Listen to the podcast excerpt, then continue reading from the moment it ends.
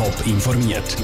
Das Radio Top Magazin mit Hintergrund, Meinungen und Einschätzungen mit dem Pascal Schläpfer.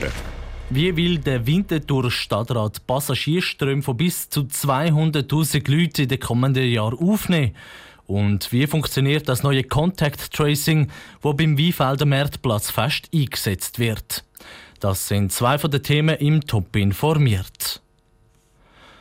Wer schon mal zu Stoßzeit am Bahnhof Winterthur unterwegs war, der kennt das Problem. Der Bahnhof platzt aus allen Nähten. Im Moment pendeln durchschnittlich 120.000 Menschen jeden Tag über Winterthur. Studien zeigen, bis in 30 Jahren dürften es fast 200.000 sein. Und für all die hat es am Bahnhof schlicht und einfach keinen Platz.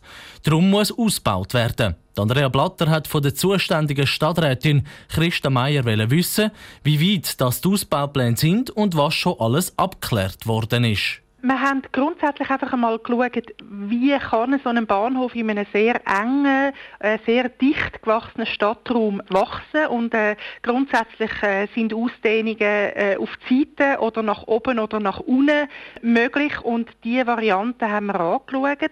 Das sind ganz, ganz, ganz viele Varianten, die man auch auf verschiedenste Arten kann miteinander kombinieren kann und das Variantenstudium, das ist jetzt eigentlich das, was wir seit einem Jahr dran sind und es geht jetzt darum, herauszufinden, was wirklich umsetzbar ist und was dann am Schluss wirklich auch die beste Variante ist. Jetzt in dem ganzen Prozess haben sich drei Skizzen so ein für den Bahnhof Winterthur. Können Sie die drei Skizzen noch schnell ein bisschen umreißen? Das eine ist die, die Möglichkeit mit der Verbreiterung vom Bahnhof, entweder in die eine, in die andere oder allenfalls auch in beide Richtungen. Da geht es darum, dass man zum Beispiel abgeklärt hat, ob es eine Möglichkeit gibt, mit einem Perron oder sogar mit einem Gleis durch das Aufnahmegebäude vom Bahnhof durchzugehen. Das ist äh, statisch möglich, hätte aber denkmalpflegerisch natürlich wäre das eine grosse Hürde. Ähm, das Aufnahmegebäude ist unter Bundesdenkmalschutz. Dann haben wir äh, abgeklärt, ob es Möglichkeit gibt, einen Tiefbahnhof zu machen, also Gleis unterirdisch zu machen. Das ist technisch auch möglich, wenn wir jetzt wissen. Und die dritte Variante, die wir wirklich jetzt auch sehr genau angeschaut haben, das ist die mit dem Wendebahnhof im Vogelsang.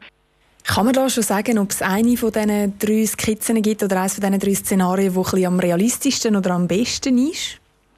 So weit sind wir im Moment noch nicht. Wir haben im Moment ein paar Varianten, Kombinationen, die wir jetzt wirklich nochmal vertieft anschauen. Wir gehen davon aus, dass wir bis Anfang nächstes Jahr wirklich dann die beste Variante gewählt haben. Aber zurzeit können wir noch nichts wirklich ausschliessen. Die Winterthur-Stadträtin Christa Meier im Gespräch mit Andrea Blatter. Was jetzt schon klar ist, ist, dass das Parkdeck über dem Bahnhof auf jeden Fall verschwindet. Die Stadt ist darum jetzt auch schon dran, um Alternativen für das Parkieren in der Stadt zu suchen. Mehr Informationen zu diesen Ausbauplänen und Visualisierungen zu den verschiedenen Varianten gibt es auf toponline.ch. Nach der ersten Coronavirus-Welle hat der Bund ein grosses Ziel. Er will die Infektionsketten unterbrechen. Das heißt, wenn jemand sich mit dem Coronavirus infiziert hat, sollten möglichst schnell alle informiert werden, die mit ihm Kontakt hatten. Zum einen hilft da die Swiss Covid App, eine Firma, die wie in Felden hat für das Marktplatz fest jetzt aber sein eigenes Contact Tracing aus dem Boden gestampft. Wie das funktioniert im Beitrag von der Selin Greising. Es sieht aus wie ein Schlüsselband. Unten hängt aber kein Schlüssel, sondern ein Stück dickes Papier mit einem kleinen Chip drin. So ein Schlüsselband muss sich jeder Besucher vom Weinfelder Marktplatz fest um den Hals hängen, erklärt Gregor Wegmüller, Geschäftsführer der Vega-Messe. Das tut nicht wie die Swiss Covid App registrieren, wer neben wem steht, sondern es geht eigentlich um Zonen. Es werden wie digitale Zonen definiert und dann misst eigentlich das Gerät, wer hat am meisten Zeit in der gleichen Zone verbracht. Und anhand von dem kann man nachher eruieren, wer am meisten Zeit mit einer möglichen infizierten Person verbracht hat. Das heisst auch die Leute, die mit der infizierten Person nur flüchtig geschwätzt haben.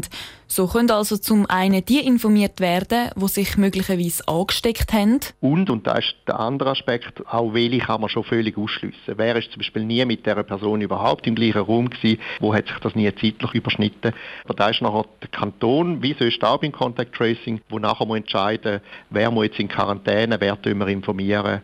Da stellen wir einfach Daten zur Verfügung. Ein System, das zum Beispiel schon beim Swiss Economic Forum zum Montreux gebraucht worden ist. Dort hat es dann auch einen positiven Coronavirus-Fall gegeben und die Leute sind über das System informiert worden. Ein Beitrag von der Selling Greising. Trotz dem neuen Contact Tracing gelten am Weinfelder Marktplatz fast die anderen Corona-Regeln vom Bund auch. Es ist nur eine begrenzte Anzahl Leute zugelassen und die Hygienemaßnahmen und der Mindestabstand müssen eingehalten werden. Es ist ein heikles, ja sogar fast ein Tabuthema. Suizid. Faktisch aber, in der Schweiz nehmen sich jedes Jahr tausende Menschen das Leben. Am heutigen Weltsuizidpräventionstag wird darum die dargebotene Hand ein Zeichen setzen. Sie fordert dabei auch Politik heraus. Cosette Espinosa. Suizidprävention ist eine globale Herausforderung. Weltweit sterben jedes Jahr gut 800.000 Menschen durch Suizid. In der Schweiz sind es jährlich gut 1000 Menschen. Der Verband Dargebotene Hand hat das gerade wegen der Corona-Pandemie deutlich zu spüren bekommen, erklärt die Geschäftsführerin Sabine Basler. Das Thema ist immer noch sehr aktuell. Wir beobachten ein bisschen mit Sorge leicht zunehmende Tendenzen, jetzt während der ersten Phase der Pandemie. Und über die Jahre hinweg, zuletzt im 2019, haben wir 13 Anrufe gehabt, die sich mit dem Thema Suizidalität auseinandergesetzt haben. 13 Mal pro Tag hat also jemand bei der angebotenen Hand angerufen, um über Suizidgedanken zu reden.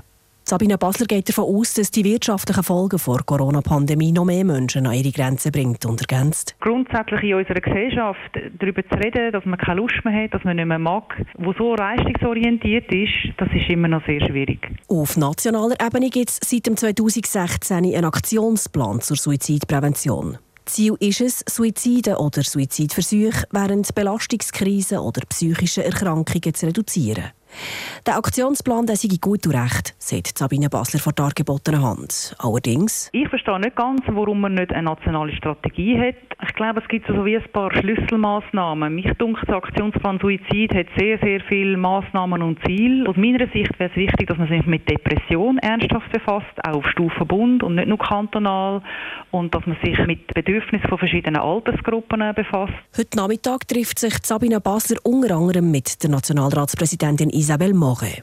Den Austausch will sie am heutigen Weltsuizidpräventionstag nutzen, um ihre Forderungen an die Politik kundzutun. Wenn man die Anzahl Suizide anschaut, die es immer noch jährlich gibt, und vergleicht mit der Anzahl ähm, Unfalltoten zum Beispiel und wie viel in die Prävention investiert wird, dann glaube ich, wäre das sehr gerechtfertigt, dass man auch das Thema auf nationaler Ebene anschaut. Ein aktueller Bericht, den das BAG in Auftrag gegeben hat, bestätigt, ja, es gibt Handlungsbedarf im Bereich der Suizidprävention.